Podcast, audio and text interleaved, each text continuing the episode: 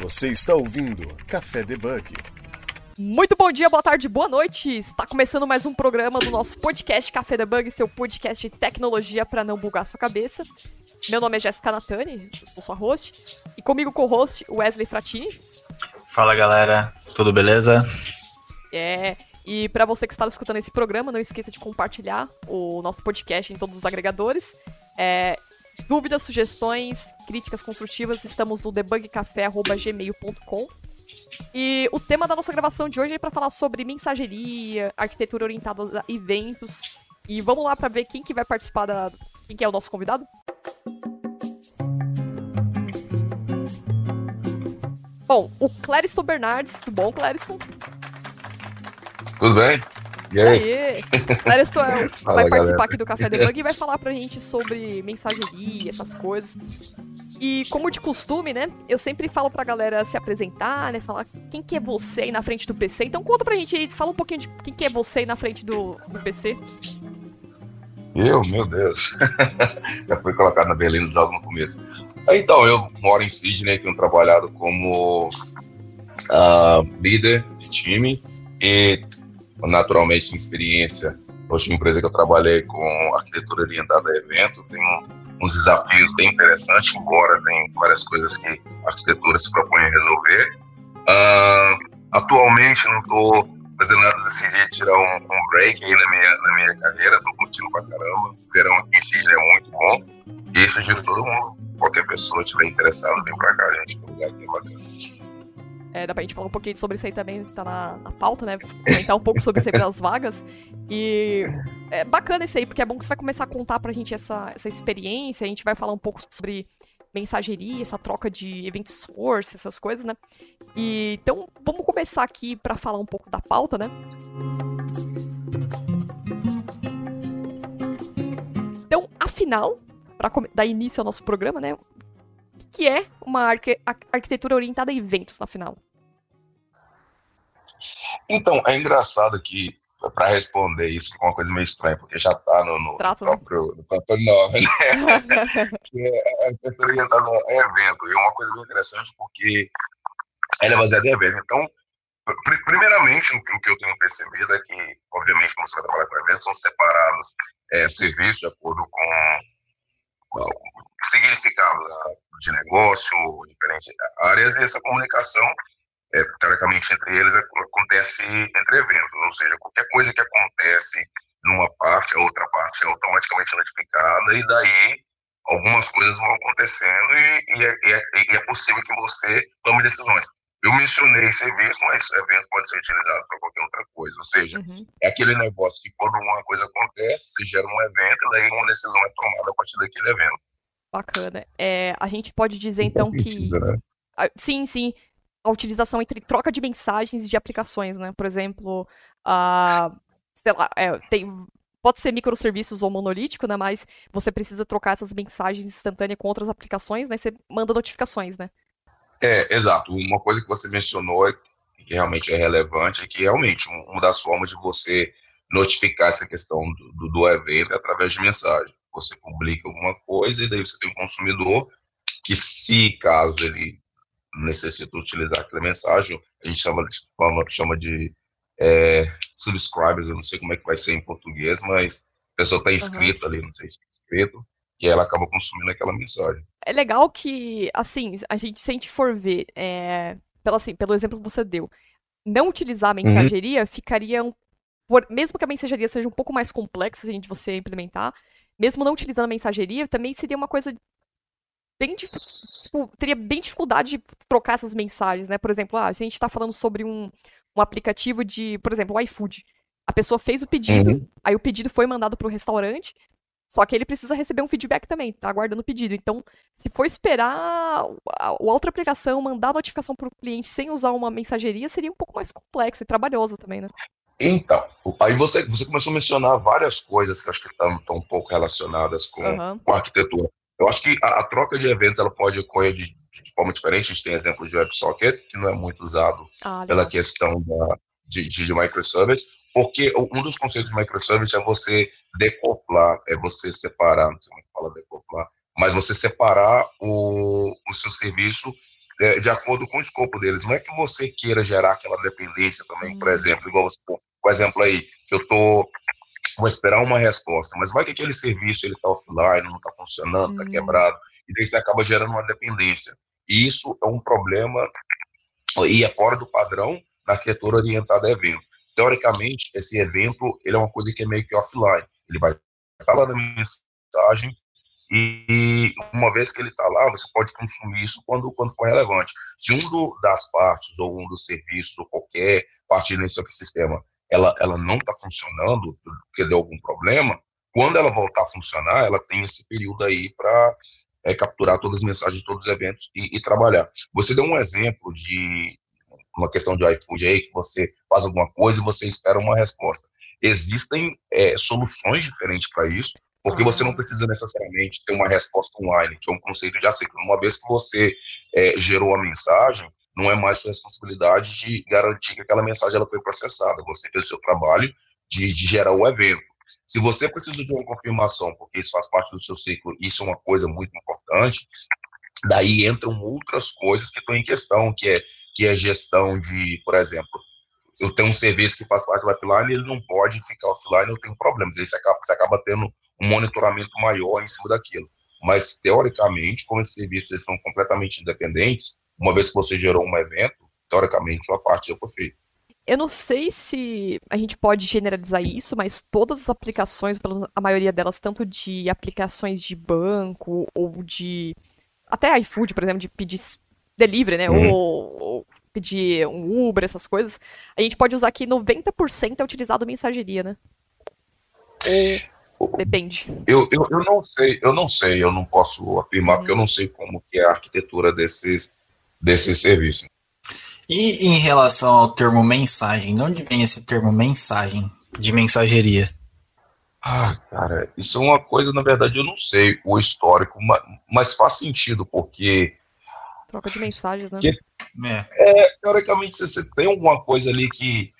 No, no, sentido assim, que eu. É como se fosse. Eu, eu acontecendo uma coisa na minha vida, sei lá, a Jéssica, a Jéssica vai casar. E daí ela quer notificar isso para todo mundo, que ela quer uhum. convidar o pessoal. E daí ela vai mandar uhum. uma carta desculpa, o convite. O convite é como se fosse uma mensagem, um evento que está acontecendo, vou notificar os outros, é como se fosse uma mensagem, porque você está transmitindo uma mensagem, uma informação para outras partes. Acho que talvez uhum.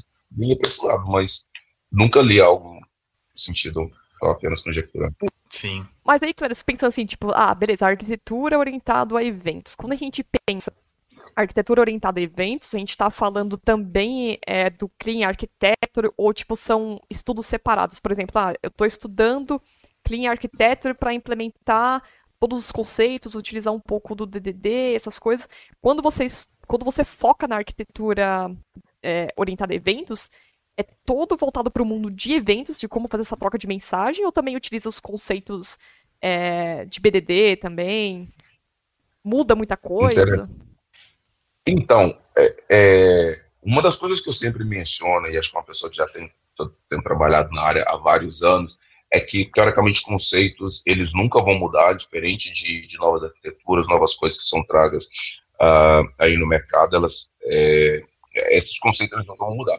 E é natural que é, algumas boas práticas, certas determinadas coisas, você vai trazer junto.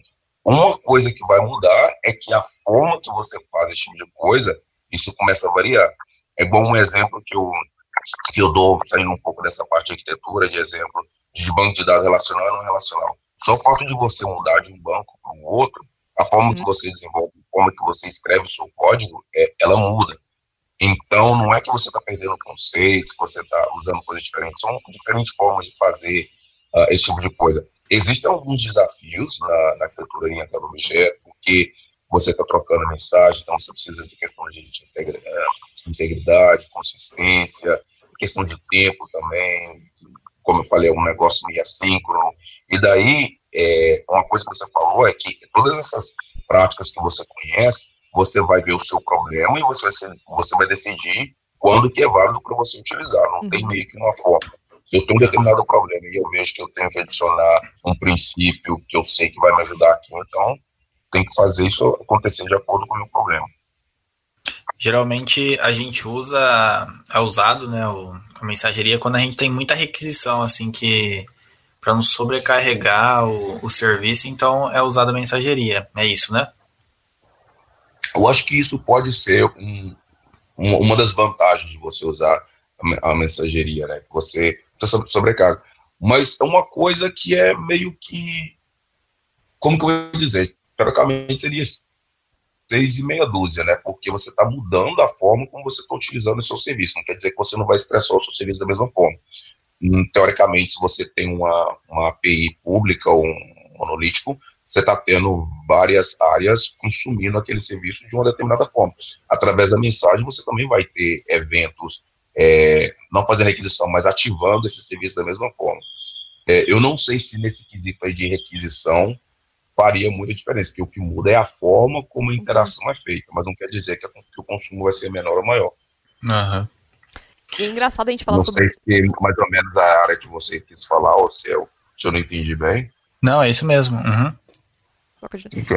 É engraçado porque assim, quando a gente normalmente você entra com uma empresa para trabalhar e já tem, você já, você já vai resolver os problemas e já tem aquilo tudo pronto, né? Mastigado, tudo implementado e projetado.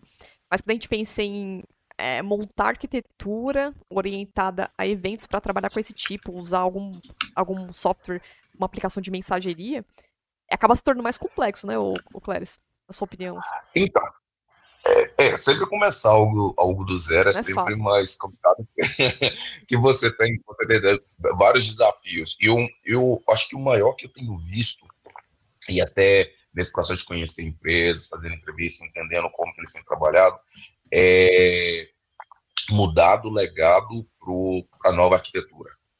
E eu, eu, vejo que muitas empresas elas têm até decidido tipo quebrar alguns padrões assim do que elas deveriam fazer, que elas precisam sustentar os dois modelos.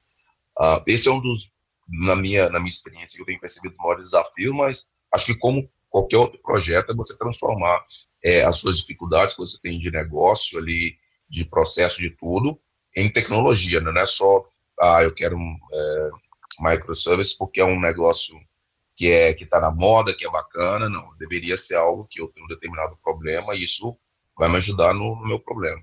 Acho que esse é, é o desafio, né? Bacana. E isso é importante porque, pelo menos, a maioria dos processos seletivos aqui no Brasil está exigindo muito essa parte de mensageria. Pelo menos algum, alguns que eu participei perguntaram, fizeram perguntas sobre, ah, uhum. ah, você conhece arquitetura orientada a eventos? Sabe o que é um message broker? Pode explicar o que é um consumo, uma fila, né? Então isso acaba se tornando um pouco mais rotineiro na, na vida do programador e quem tem que saber, já está mexendo com essas aplicações que mudou a parte da tecnologia, tudo desacoplado, microserviço ou não, e mesmo assim uhum. assim está começando a usar essas, é, soft, esses soft skills, né? Aí na Austrália, tá se tendo muita, digamos, isso é um requisito já obrigatório do soft skill para o programador ter? Pra... Então, não, eu acho que depende da vaga que você está uhum. aplicando. Acho que aqui não é muito comum as empresas ficarem te perguntando coisas que não são tão relacionadas com o que você vai trabalhar.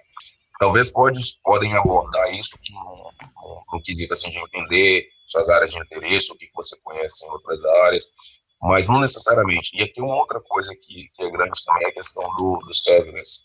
Ah, então, existe é, serverless também é algo bem grande e, e, também tem um conceito totalmente diferente. Às vezes algumas empresas até integram os dois, os serverless com, com microservice também. Uh, mas eu acho que aqui, pela minha experiência, existe uma flexibilidade muito grande também. Num, acho que eu, particularmente, quando eu entrevisto candidatos também, a gente vai um, pouco mais pelo potencial, o que, que, a pessoa conhece, como eu falei, aqueles conceitos de arquitetura em geral, é, ao, ao passo de ser bem específico algo de, de microservice. Você está ouvindo Café Debug. Uma pergunta aqui referente a essa parte de micro, é, arquitetura, eventos, né? A gente está falando quais são as vantagens, né? Que a gente acaba trazendo essas notificações, é, troca, mandar mensageria, né? Você tem um consumidor e o receptivo, né? Alguma coisa que você manda e recebe uhum. entre aplicações. Mas vamos falar da, dos desafios, que seriam os riscos e os problemas para nessa arquitetura orientada a eventos. Quais os grandes desafios na hora de você implementar isso? Eu, eu na verdade, tenho bastante. É, acho que é uma, uma pergunta interessante, porque é, é, naturalmente uma das primeiras coisas que eu gosto de mencionar é a questão da consistência. E, e o, que, o que é essa questão da consistência?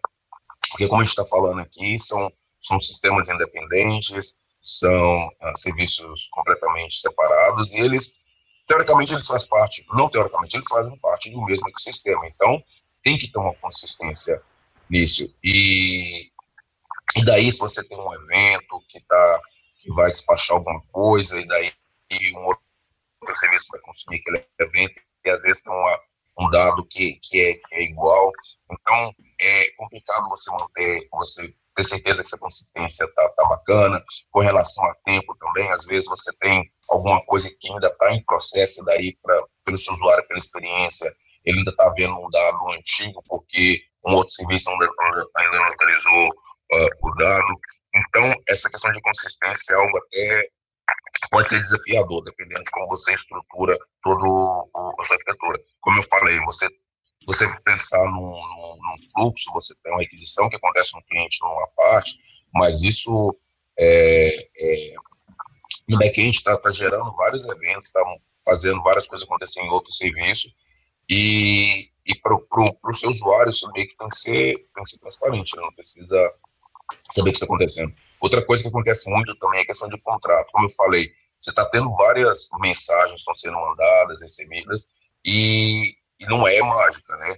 Se alguém está mandando uma mensagem, eu tenho que saber o formato dessa mensagem, quais dados eu estou recebendo, para cada tipo de dado, se é obrigatório ou não, se aceita nulo, se é, se é, se é string, se é data. Então, um simples, um simples campo que você fala que é ano e que você está mandando com um número e a pessoa está esperando com, com o texto, já é o suficiente para gerar problema. Uma coisa, você pensa assim, ah, uma coisa irrelevante, pequena, mas uh, faz muito sentido. E, e, tem a questão também da responsabilidade, foi um dos, um dos exemplos que a gente comentou antes, é, e isso não estou querendo dizer que é uma, que é uma fórmula, como eu falei, depende do, do, do risco do problema que isso vai gerar, mas teoricamente, eu, no meu mundo, do meu serviço, eu gerei um evento, teoricamente isso não é mais meu problema, a mensagem ela está lá, e se tem um erro, do, da outra parte ou de outro serviço que tem que consumir, teoricamente esse outro serviço tem que ver, ó, tá tendo um erro porque eu não consigo fazer essa mensagem, tô tendo um erro no meu serviço, e eu tenho que reprocessar aquela mesma mensagem para continuar o fluxo, e se é uma coisa que é importante para o negócio, você tem um SLA sei lá, duas horas, não, tem que ser uma coisa que tem que ser feita em até duas horas ou uma hora, então, como que a gente vai trabalhar? A gente vai trabalhar com monitoramento, vai colocar um monte de monitoramento em cima disso, e quando tiver uma falha, a gente já sabe que tem um problema, para tudo, tem que corrigir e reprocessar a mensagem. Uh, tem várias coisinhas. Uma outra coisa que a gente que nós chamamos muito desafio também, e voltando nessa parte de dados, é integridade na questão de atualização. Como a gente tem esse, essa questão de denormalização de, de dados e, e os dados também independentes, se você fala assim, eu vou fazer uma atualização no meu serviço ah, o que, que acontece? Quando você faz um update, teoricamente você tem que gerar todas as mensagens, todos os eventos de update, de todos os registros que você tem no seu banco de dados. Então, primeiro, você está gerando um monte de mensagem, e segundo, você vai ter um monte de consumidor consumindo um monte de mensagem. E isso pode gerar vários problemas, questão de performance, estresse. É, como eu estou falando aqui, a gente está gerando milhões de eventos, milhões de mensagens, é uma coisa bem, bem trabalhosa, mas, mas isso acontece muito. Porque, teoricamente, você não pode ir no banco de dados e atualizar tudo para manter aquela consistência, né? Você tem que gerar todos esse, esses eventos, que você tem que ter isso no histórico também de mensagem.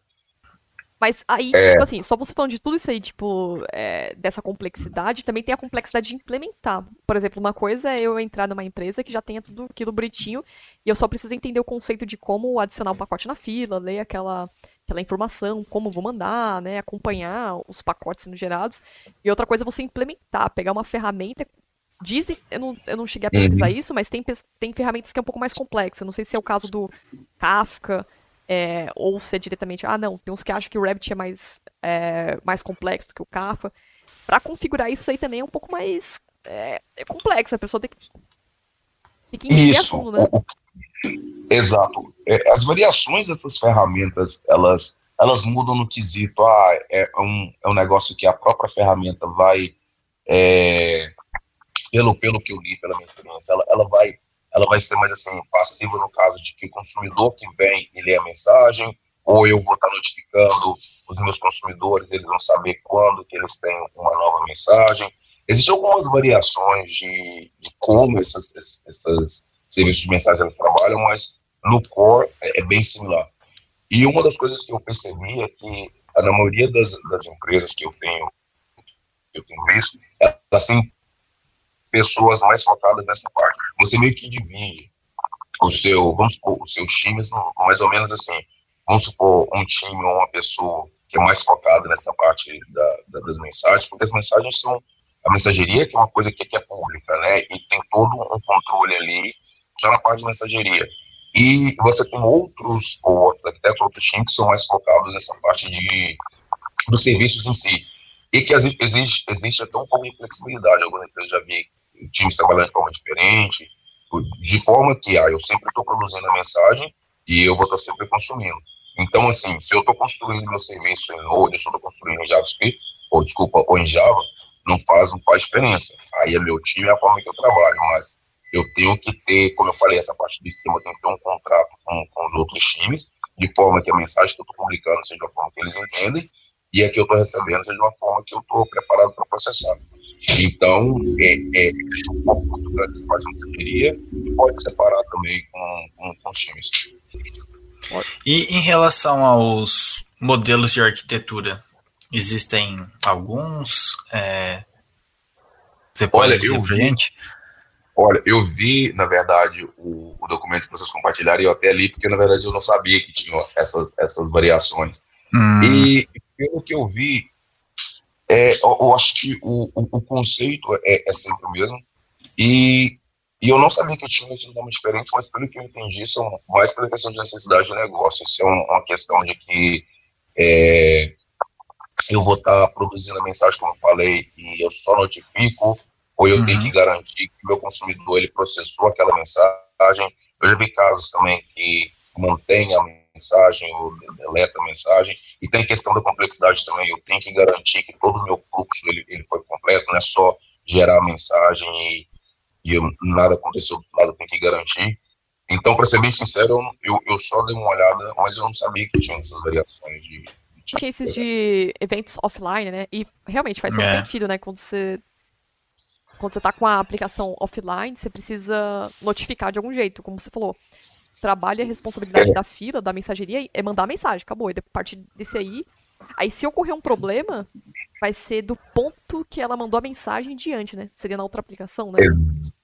Exatamente. So, a gente tem um, um, um, conceito que é tipo, chama de ponteiro na, na, na, fila de mensagem. Conforme você vai lendo, você muda esse cursor, né? Você tem essa flexibilidade de, claro, se você quiser, você pode mudar esse cursor. Vamos supor que você conseguiu uma mensagem, daí você teve um erro, porque, sei lá, qualquer tipo de erro. E daí você consertou aquele erro ali no seu serviço, você quer reprocessar aquela mensagem. Daí você volta cursor e você reprocessa é conceito de offline, ah, minha aplicação, por algum motivo, estou com um problema aqui não está funcionando. A partir do momento que essa aplicação ela volta a rodar, ela pega a partir daquele momento no, que está ali no cursor e processa a partir daquele momento. É tipo você, vamos dar um exemplo assim bem simples assim, é, você comitou alguma coisa lá no GitHub e você quer descomitar, então você consegue retroceder isso, né? Isso, isso. Vamos supor exatamente, você comitou alguma coisa, Aí, vamos supor mesmo que testou, que uhum. acontece, né? E Sim. daí chegou uma mensagem, pá, deu um erro. Aí você fala, putz, é, o cara me passou um ano como, como texto e eu tô tratando aqui como número, e daí quebrou. O que, que acontece? Você simplesmente pausa o seu serviço, sei lá, como, como que você quer trabalhar, e daí você uhum. faz ali um hotfix, você faz a sua atualização, conserta e você pode, se é, processar, voltar o curso naquela mensagem. Se não é algo muito crítico, pode decidir também a, a, a não processar, isso aí são decisões que o negócio é, decide a partir do quão crítico é o problema, mas na, na, maioria dos casos você volta o curso até o ponto que você teve a falha e daí continua rodando a partir daquele ponto. Nossa, ah, legal. bem complexo mesmo, pra poder pegar essa é. Eu percebi é, que eu só consumo a fila, tipo, só vejo o que foi, beleza, mas a fundo eu comecei a entender um pouco, estudar um pouco mais o conceito de arquitetura e eventos, foi come... final do ano para é, do final do ano passado para agora. Então, e eu achava que era assim, tipo, ah, uma aplicação fez comunicação com a outra, beleza, recebeu a notificação, a gente acha que é uma mensagem que envia através de uma resposta de um método, essas coisas, mas não. Faz hum. sentido porque a aplicação é, tem um tempo para ser enviada, então não vai ficar rodando lá pensando, o cliente aguardando, ó, oh, quero ver o saldo da conta, ou, sei lá, alguma outra informação. E isso pode ser enviado Exatamente. depois, né? Exatamente. Não sei se eu tô viajando na maionese aqui, nossa, tempo que eu não usava essa expressão. É, mas, por exemplo, no, um, esses meio que esse conceito na, na parte do, da experiência do usuário, ela meio que veio, que começou com a questão do Facebook. Mesmo que você estivesse offline, você consegue dar um, um, um like, certo? Uhum. E aparentemente para você aparece que, que, o like foi dado no, no post. Só que como você não está online, obviamente isso não aconteceu. O que, que acontece? Isso aí, quando você é, ficar online, aí esse, esse request vai ser feito, isso pode acontecer tipo, um dia depois. Uhum. Então, não, não, tem esse. Então, assim, pra, pela questão do usuário, como eu falei, depende do quão crítico é o seu negócio. Você não pode virar para o seu cliente e falar assim: ah, o seu, processo, o, o seu pedido foi processado e a gente vai estar te entregando em duas horas, porque não quer dizer que isso aconteceu. Isso. Mas você pode falar, olha, nós recebemos o seu pedido, nós vamos te mandar a confirmação assim que for processado. O que vai ser uma coisa que vai estar acontecendo ali no, no seu back-end. Você recebeu, vamos supor, deu um erro, qualquer coisa, levou cinco minutos, ou o que seja. Quando acontecer, você já tem, sei lá, um negócio que manda um SMS. Então, o seu cliente notificado não precisa ser mais aquele negócio de que ele mandou, tem que esperar ficar naquela, naquele loading ali até tudo acontecer para receber confirmação. Isso hoje em dia. O né? objetivo é esse, né? Não deixar a espera para o usuário e é. também para tratar o problema um pouco mais atrás, né? Porque, tipo assim, quando ele faz a compra, o pedido lá na, na comida, é, ele mandou o pedido pro restaurante, mas não significa que o pedido foi feito, é, que foi, tá pronto, né? Como você falou. Tá preparando, então pode ocorrer algum problema lá no restaurante e não fazer o pedido dele. Então tem que ser notificado, tem que ter esse, essas é, notificações assertivas pro cliente, pro usuário, né? Exatamente. E, e, gera uma experiência muito bacana também, porque você percebe, ah, o meu pedido foi enviado, e, e te passa essa, essa, essa segurança. Uma coisa que, que, é, que é bacana da questão da mensagem, uma coisa que o Wesley comentou, e meio que funciona como um log. Por isso que eu falei, ó, você vai fazer uma atualização no banco de dados, ah, mas tem que gerar evento? Tem, porque é, é uma documentação, um contrato. Então você já tem aquela informação lá. Dependendo do quão séria é, é a sua empresa, como a gente está falando assim de pedido, ela pode até gerar, como eu falei, um monitoramento e assim, pô, já tem um pedido eu não recebi um retorno em cinco minutos, você tem um SLA. E daí você pode ter uma pessoa, um, um helpdesk, uma pessoa para ir lá e verificar o que está acontecendo aqui, ela vê, ah, aconteceu um erro assim, assim, assado, e daí a gente vai resolver isso. Então, você pode até colocar isso num nível que você tem uma responsabilidade, que você gerou tipo um contrato com o seu cliente, você resolve isso de determinados níveis, mas você vai resolver o problema. Até mesmo ligar, olha, desculpa, tá tendo um atraso aqui. Então, aí a questão do relacionamento com o cliente vai, vai da empresa, mas você tendo isso, você tem muita flexibilidade para dar uma boa experiência para o seu usuário. É, isso acontece quando a gente tem, tipo, empresas aí que lidam com milhares e milhares de usuários, né? É, isso é, é. Tem que ser coisas de, tipo, não pode ser nem minutos, tem que ser, tipo, é, em um minuto você já tem que estar tá resolvendo o problema ali, ou tá resolvido, né? É, imagina Netflix, né? As, as é, mensagens então. Mas é. aí, é, aí também entra questões de ferramentas, qual ferramenta seria melhor, performance. Aí seria uma decisão mais de arquitetural, né? Pra saber, ó, essa é a melhor ferramenta. Na sua opinião, se tem alguma ferramenta que você está mais habituado a mexer, fala assim, ó, essa aqui eu gosto de fazer ela, é, eu vejo os pontos positivos então, dela. Pela questão da mensageria, nós trabalhávamos com, com Kafka, e como eu falei, nós já tínhamos um, um time que era bem espe especializado que montou toda a configuração daquilo e nós, como times da, na parte de serviços, a nossa interação era, é, obviamente, produzindo e, e, consumindo, e nós, foi, foi criado até um pacote como uma, uma interface para a gente interagir com, com Kafka, que daí você tinha toda a questão de segurança, de, de acesso, que já foi colocado, encapsulado numa, numa camada diferente, daí a gente não tinha é, esses determinados problemas, porque tem várias coisas relacionadas a segurança também, porque mensagem é, é um negócio muito importante. E, e assim, uma coisa que, que era muito crítico uh, para a gente era a questão, como eu falei, a questão de, do, do esquema. Nós tínhamos muito bem definido o esquema, porque é um contrato, você tem que deixar, tem, tem que ser bem claro o formato da mensagem, o tipo de dados que você está enviando. E, naturalmente, quando você tem que criar um, um novo tópico, um novo tópico é como se fosse uh, sei lá, alguma coisa que tem um, um determinado sentido. E, e, o seu top ele tem diferentes tipos de evento.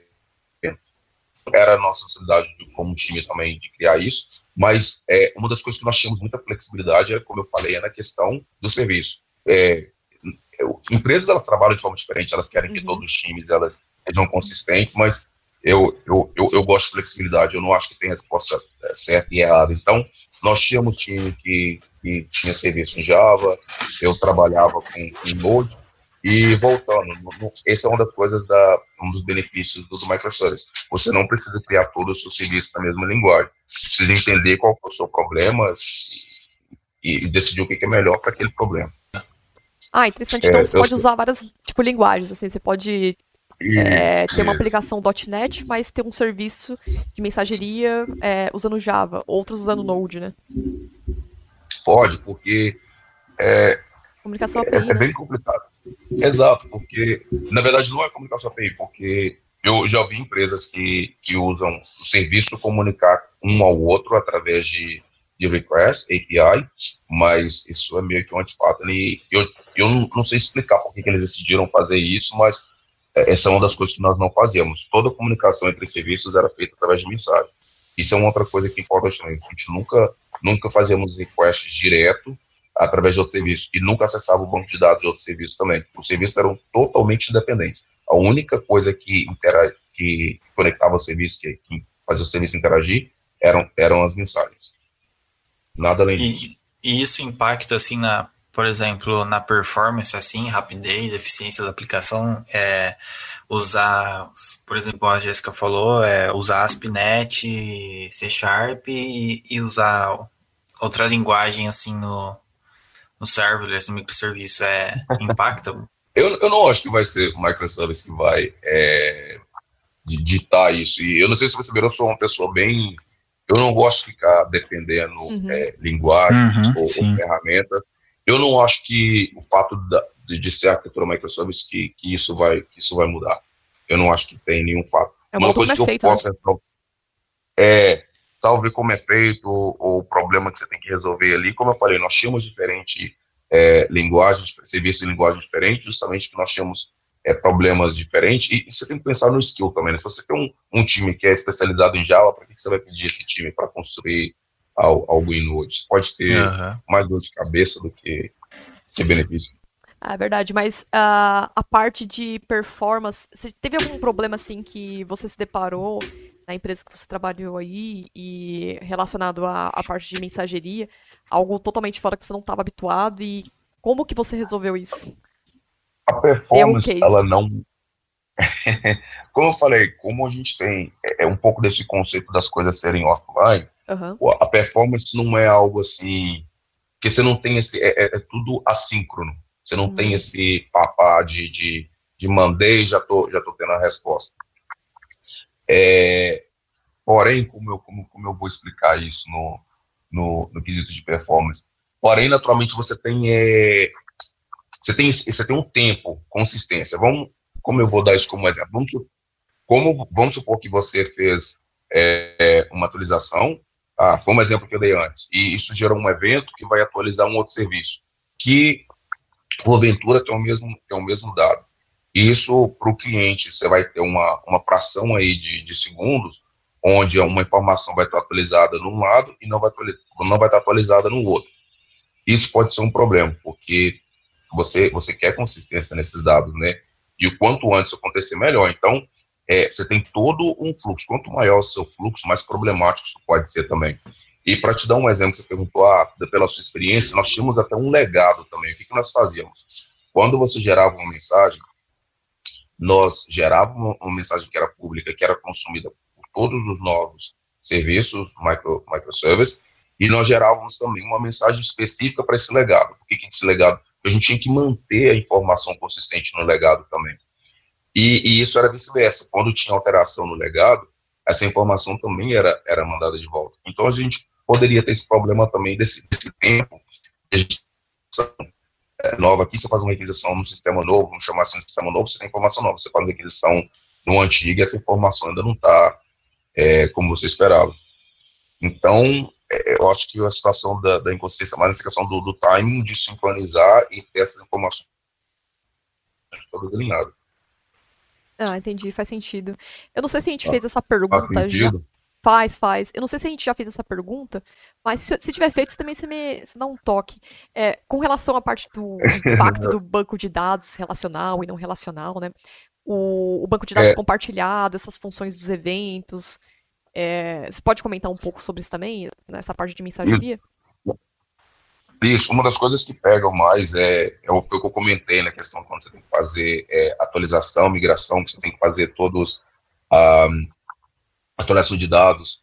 É, mas uma das coisas que eu percebi, e eu até escrevi sobre isso, e eu estava até perguntando com as pessoas como você, você, você, trabalha com isso, porque é, o banco de dados relacional é tudo relacionado, é tudo muito uhum. acoplado.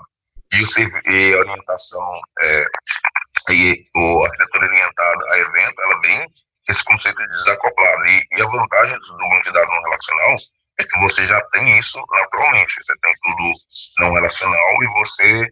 Não sei se vocês conhecem o que é denormalização. Denormalização. Já ouvi falar, mas eu não, não, não, não, sei explicar o que seria. O, que, que acontece na denormalização de dados? No, no conceito de banco de dados relacional, você vai ter é, país e você vai ter pessoa. Então, a Jéssica, ela é, ela é uma pessoa, você tem o seu registro lá na tabela de, de pessoa, e, e ela vai ser, e quando tiver lá o país que ela reside, vai ter um relacionamento com, com o registro da tabela país, certo? O problema disso é que toda vez que a gente vai pegar os dados da Jéssica, a gente tem que fazer um join com a tabela de país para poder ter esse dado. Daí você pede teoricamente na performance, que você tem que, que ler uhum. de duas tabelas, e, e você tem essa questão do, do relacionamento. E o que, que é a denormalização? É que, ao passo, no banco de dados nacional, ao passo de eu fazer esse relacionamento, eu vou ter um, um atributo no, no, a gente não chama tabela, a gente chama é, coleção, embora DynamoDB chama tabela, mas enfim, é, é coleção, e, e daí, ao passo de eu ter o, o seu país relacionado com outra tabela, não, eu vou colocar tanto o ID quanto o nome do país no seu registro de pessoa. Então, eu não preciso duplicar esse dado. Então, esse é o conceito da denormalização. Você tem, embora você duplica os dados, você tem o seu dado é, no, na entidade que você precisa. Então, você não precisa ir, ir em outras. Então, teoricamente, toda vez que, por exemplo, acontece um update é, no país, eu tenho que atualizar o meu registro da Jéssica também, porque eu preciso manter consistente. Aí a galera fala, ah, isso é problema, você tem que ficar atualizando dois lados, mas, por outro lado, você não tem que ficar indo no país toda vez que precisa retornar é, os dados da Jéssica. Por isso que torna mais certo? rápido, né? A consulta do, do, do ciclo, e, né? Isso, isso, é bem mais rápido quando você é, tem a parte no relacional. Então, assim, como eu falei, o banco de dados relacional, isso já é implícito, tudo é relacional. E daí, como que você monta o seu, o seu serviço? Porque, teoricamente, você tem que ter um banco de dados para cada serviço. E daí, como eu falei, não relacional. Se eu tenho é, o meu, a minha coleção de pessoas num serviço, a coleção de países em outro serviço, eu não estou nem aí, porque por mais que seja banco de dados diferente, eu não preciso relacionar esses dois, esses duas, essas duas entidades. Eu tenho meus dados aqui dos dois lados. Mas e no caso do, do banco de dados relacional? É, você cria um banco de dados mais denormalizado e você acaba separando e criando tabelas extras. Eu não sei como seria aí a questão da arquitetura. E eu tenho visto, eu conversei com algumas pessoas que eles falaram que não, a gente usa só um banco de dados e, e daí a gente foca mais na questão de evento para no, no, foco do evento mesmo. E daí eu comecei levanta algumas coisas. Ah, mas então você não precisa atualizar o dado, porque todo mundo tem acesso ao mesmo banco de dados. E se você é, tiver uma falha no banco de dados, automaticamente todos os seus, todos os seus serviços vão estar fora. Então, então existe uma questão de complexidade aí de, de, de banco de dados, eu acho que, que, afeta muito. Eu não tenho muita experiência com uhum. usando o banco de dados relacional, mas de todos que eu, que eu vi, Aliás, teve alguns que me falaram, não, a gente, eu, eu acho que eu falei que somos mais próximos, a gente, nós criamos bancos de dados separados, é, é, mesmo sendo nacional, a gente tem bancos de dados separados, e a gente trabalha com denominação, a gente é, tem uma estrutura de dados, a gente tem repetição, mas de acordo com o serviço. Legal. É, e em termos, em termos assim de agora, tipo, não tem como muito saber isso, mas é, em relação ao banco de dados, você acha melhor trabalhar com banco relacional ou não relacional? Olha, eu, eu escrevi com relação a isso e, na verdade, não é o, o, que eu acho, como eu falei, eu tenho trabalhado com, com não relacional e tem, tem vários benefícios, principalmente nessa parte de normalização e uhum. questão da performance. Porém, por outro lado, você tem o, o, o custo de você tem sempre que fazer ali pelo background, você tem que estar tá fazendo a atualização, você tem que, que manter Sim. esses dados consistentes. E uma das desvantagens também do banco de dados não relacional, que é o, o ponto mais forte do racional é a integridade e consistência de, de informação para relatórios. Se você é uma empresa que precisa estar tá, é, tomando decisões através de dados, pegando aqueles relatórios que tem muito relacionamento, é, o banco de dados relacional ele, ele vai ser crucial. E pela questão também de ter informação ali online.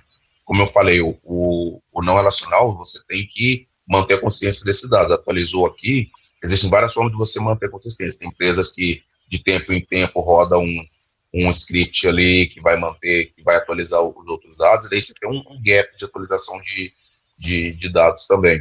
Uhum. Então, tem, tem, tem variações, mas assim, a, a, teoricamente a ideia é, se você precisa de algo que você precisa pegar aqueles dados, precisa de consistência de dados, precisa, precisa muito de estar lendo dados é, do seu banco de dados, você precisa estar construindo esses relatórios complexos, daí seria o, o banco de dados relacional, seria o mais indicado.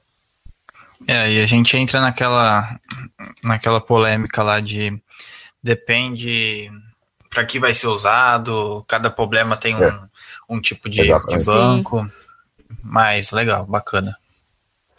A gente vê que é complexo assim essa parte e não é todo mundo que pega um, um projeto e vai montar essa arquitetura orientada a eventos. Então, para poder praticar, para poder entender o conceito, ver funcionando na prática, como que seria, a, na sua opinião, seria a melhor forma criar projetos pequenos só para poder fazer, criar uma fila em local host para ver como que isso, é, como que você veja nesses pacotes, como que é gerado a, a mensagem? Ou não tem? Entendi você acha que, que você... acha que não para representar, para fazer um teste local para começar a entender, testar, programar isso, você acha que dá ou você vai subir uma fila só local eu, também, né? É, eu acho que tem, tem dois pontos aqui. É claro que eu não, eu não vou falar que você criar os seus, seus projetinhos é bacana, naturalmente uma das é melhores formas de você né? aprender. Não, o que eu queria dizer, eu acho que a complexidade maior, pelo menos na minha opinião, não sei se é porque eu já sou uma pessoa que tem, tem experiência, conheço bastante de arquitetura, uhum. eu acho que é entender tudo é. isso, como que funciona. Conceito, eu acho né? muito difícil você, é, você criar tudo isso, igual você falou, é bem complexo mas você criar sem, sem, sem entender o porquê, como que as coisas têm que funcionar, é, talvez tendo um problema. Talvez se você falasse, ah, eu quero entender da, da, das ferramentas de mensageria, então eu vou criar, sei lá, dois serviços uhum. e toda vez que um produz uma mensagem, o, o outro consome e vice-versa. Aí é bacana, que você está testando a ferramenta em si, mas não quer dizer que você, igual você falou, que você vai estar apto de está construindo isso numa empresa um pouco maior, que você, se você entrar numa empresa que já tem isso, você vai saber utilizar, porque tem, tem outras complexidades aí. E como você falou, como você sugeriu, acho que construir toda um, um, uma arquitetura de mensageria é. É, orientada a serviço, é, é, é, eu acho que é bem complexo. Complicado. Faz sentido, porque você está testando realmente, está testando a ferramenta e você não está vendo por trás como que é isso, porque você não vai conseguir criar várias aplicações para poder fazer o disparo dessas mensagens, ver a notificação. Exatamente. Tem como. E, assim, para quem tá. para poder entender a fundo isso, você tem algum livro para indicar, algum vídeo, alguma outra coisa assim que a gente possa compartilhar com as pessoas para desenrolar isso tem site, cabeça? Tem um site, eu não, eu não me lembro dele agora, eu tentei acessar, eu posso compartilhar com você mais tarde, uhum. que é praticamente um. Eu acho que ele é bem simples, que ele é bem conciso, de boas práticas relacionadas a, a microservices. Acho que é até microservice, tá? aí alguma coisa assim. Uh, mas eu achei muito bacana. E aí vai de cada um, porque tem, tem pessoas que realmente elas preferem ler todo um livro. Eu, eu procuro um pouco mais entender é, o, o, conceito, o que, que acontece, o que está acontecendo ali por trás, qual é o problema que, que, que, se propõe resolver, e voltando àquele ponto que o, que o Wesley mencionou, uh, que ele perguntou antes, e que eu tenho visto muito, é que muitas empresas, inclusive que eu trabalhava, não que usa totalmente serverless para trabalhar com microservice, mas usa muitos benefícios de conceito serverless, que é utilizar Lambda, é, hum. gerar mensagem depois que o registro é salvo no banco de dados, porque pelo DynamoDB você consegue ter um evento, daí você gera a mensagem, daí você tem a garantia de que o dado ele foi escrito antes de você gerar a mensagem. Então, tem, acho que é, acho que o entendimento ele, ele é muito importante e, e como como como, as, como as mencionou, acho que são várias coisas, várias ferramentas. Quanto mais você conhece ferramentas, quanto mais você entende, mais você consegue falar assim, ah, isso pode ser útil para esse problema, isso pode ser útil para essa situação. Interessante isso aí, interessante, porque tem. Aí você já me deu umas três ou quatro referências de onde buscar para poder entender o, o, fluxo. E eu vou até começar a ler um pouco mais sobre isso, porque, de fato, é uma coisa que não, você não vai entender de uma noite por dia. Não é, não é um meetup que você é. vai que, que vai te explicar, beleza, tô preparado. Não, além da experiência, da vivência, é o conceito, cara. O principal ponto é o conceito, né? Você consegue, tipo, vendo assim, é, é, o conceito em si, você consegue só ver a casca mesmo do, do que tá, do que acontece, né? Mas para entender uhum. o recheio mesmo, aí você precisa praticar, Trabalho. botar a mão na massa mesmo, configurar, acho que é que é o, um dos uhum. grandes, o que pega mesmo aí, configurar ah, um microserviço. O que precisa fazer, é, sim. Né? Um serverless também é só botando a mão na massa e configurando mesmo para você ver como que funciona, né? Porque só olhando Exato. assim, realmente não tem como você saber assim, né? Uhum. Concordo. Acho que se a gente talvez colocar isso em, em três partes, é, é, o, é o que você falou, eu não sei se eu, se, eu, se eu fui claro nisso, como eu falei, não é que eu não quero que a pessoa, eu não sugiro a pessoa criar o um projeto, mas você falou, é realmente vai deixar a pessoa bem forte em como usar as ferramentas, o que é muito uhum. importante, e depois, é importante também se entender os conceitos, que também sabe, construir sem saber o porquê. Eu acho que talvez um terceiro que eu colocaria aqui seriam os exemplos reais, como eu dei um exemplo aqui. Um, uma coisa básica de você colocar um ano como texto e um ano como número, e você passa isso na mensagem, é importante também. Às vezes, quando você está criando, por exemplo, você está fazendo alguma coisa, você fala, ah, vou colocar aqui de qualquer forma e funciona, mas quando você está numa organização que a mentalidade é você tem que ter uma comunicação muito boa com, com outros times, porque vocês vão estar tá trocando bastante mensagens, isso, isso pega muito. E acredite ou não, nós tínhamos até bastantes, não tínhamos muito, porque nós tínhamos uma questão de esquema muito, muito bem definida, mas a gente tinha situações de, desse tipo de problema, assim, de, de contratos, né, de o dado não está consistente com o que foi definido no contrato. Então, isso é algo importante também. Show. Bom, ô Clério, a gente chegou no final do nosso programa e tem alguma coisa que você gostaria de acrescentar que a gente não falou e que você acha que seja relevante também? Um, nós que nós abordamos bastante coisas, que Sim, foi uma conversa bem interessante, acho que tá tudo bem, bem coberto. Eu acho que talvez é, umas coisas que nós, nós não cobrimos, que eu acho que é muito importante, é a parte de, de teste. Ah, e bem lembrado. Talvez. É, Bem lembrado. Como que é feito os testes nessa ah, bagaça aí? Pois, pois é, é, é, é, complicado e daí eu acho que tem que ter separações de, de como você tem essas coisas, como eu falei, é tudo bem assíncrono, não quer dizer que você fez algo que você vai ter o retorno, e daí existem separações, você vai ter testes naturalmente no seu, no seu serviço, vai ter testes na parte de mensagem, no quesito de que a mensagem foi ou não enviada, quando a mensagem é processada, é, teoricamente você tem que quebrar a sua mensagem aí é, em diferentes áreas, porque é, é, é muito difícil. A não ser que você queira também fazer um, um fluxo end-to-end, -end, daí você teria que talvez colocar uma entrada e, e uma saída, mas aí você tem um custo muito grande que tem essa questão do tempo, né, como eu falei, só que você mandou, você não tem a garantia que isso vai ser online, você pode ter algum tempo de retorno, e daí existe uma, algumas complexidades, e teoricamente, como você tem um custo muito grande, daí você vai cobrir mais a, o, o caminho crítico, você não vai ficar fazendo isso para todo, todo, toda sua linha de código. Então, existem umas complexidades aí do, do, que decidir o que fazer quando, quando se trata de teste. Acho que é uma área bem interessante também. Verdade, a parte de testes, isso é interessante. Eu não sei como que é feito os testes na parte da, da mensageria, mas já é um ponto interessante, até, quem sabe, dar um, assunto de pauta também, né? É. Bom, Ah, a, gente, a gente chegou no final da nossa gravação. Gostei bastante do tema, porque eu gosto de falar essa parte de. É, Querendo ou não, arquitet- é- é arquitetura, né? Essa parte de, dos conceitos, porque muita É. gente. É fácil a gente criar, ver um meetup de, ah, de como que é feito isso aqui, achar que tá sabendo mensageria, só que na verdade a gente não tá sabendo mensageria. A gente tá sabendo a maneira superficial de mensageria. Então vai muito mais além, é baixo. Então acho que é importante a gente pegar os conceitos e as ferramentas a gente vê depois, né? É, é, concordo. Concordo. Ferramenta é só um adendo Ah. só. É, eu não sou muito é, a pessoa assim de falar usa isso, usa aquilo, tenho experiência em algumas, mas como eu sempre gosto de levantar, acho que, acho que o entendimento, e naturalmente, uma vez que você entende, você, você consegue ver tutoriais como, como implementar ferramentas, teoricamente é mais fácil. Sim. Bem A bacana. ferramenta só vai ser um, um algo a mais. Você entendeu como funciona ali, é, É. só alegria. Bom, galera, pra vocês que ouviram esse episódio e gostou, o Cléris ele publicou uns artigos aqui no vídeo bem interessante, não só falando essa parte de arquitetura aqui de serviço, mas eu vi que tem a parte de NoSQL também que ele publicou.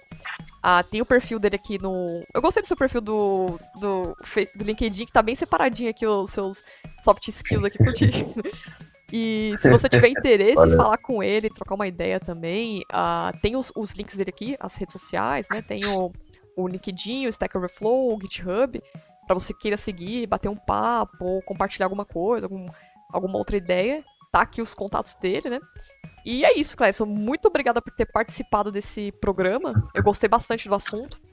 É, Sinta-se à vontade pra fazer uma parte 2 também, que eu sempre falo isso pros convidados. E vamos sempre falar de, de- desses conceitos aí que acho que é bem legal, mano. É muito por debaixo dos panos, assim, pra Sim, poder entender. Bem legal. Eu, eu realmente, eu também gostei do tópico, o papo foi bem bacana, acho que seria interessante talvez a gente falar, nós falamos de serverless, é um, um tópico que eu, Boa, eu não é tenho uma área que eu acho que vai Aham. Pois é, seria bacana. E só um adentro aqui na situação, que eu acho que eu Aham. acabei falando bastante, mas para a galera que está ouvindo aí, se tiver crítica, tiver. Não, a gente trabalha de uma forma diferente, eu tenho experiência com relacional e nós fazemos dessa e dessa forma. Estou aqui para aprender também, pode me adicionar, pode mandar mensagem e, e comentar, porque é, como a gente está comentando aqui, como eu estou sempre batizando, é mais o problema da empresa e acho que a nossa função é resolver o problema. Então, tenho certeza que muita gente por aí está tendo situações diferentes, está tendo soluções diferentes e estou aqui para aprender também. Ah, legal, show de bola. Bom, é isso, galera. Nós ficamos por aqui. Se você gostou do programa, não esqueça de compartilhar esse, esse programa. Compartilhe com todo mundo que você viu. E críticas, sugestões, ideias de pauta também. Vamos. Serverless a gente vai colocar aqui na pauta também pra falar. Estamos abertos aqui, então, no debugcafé.gmail.com. E é isso. Até a próxima. Muito obrigada, Clarice. Valeu.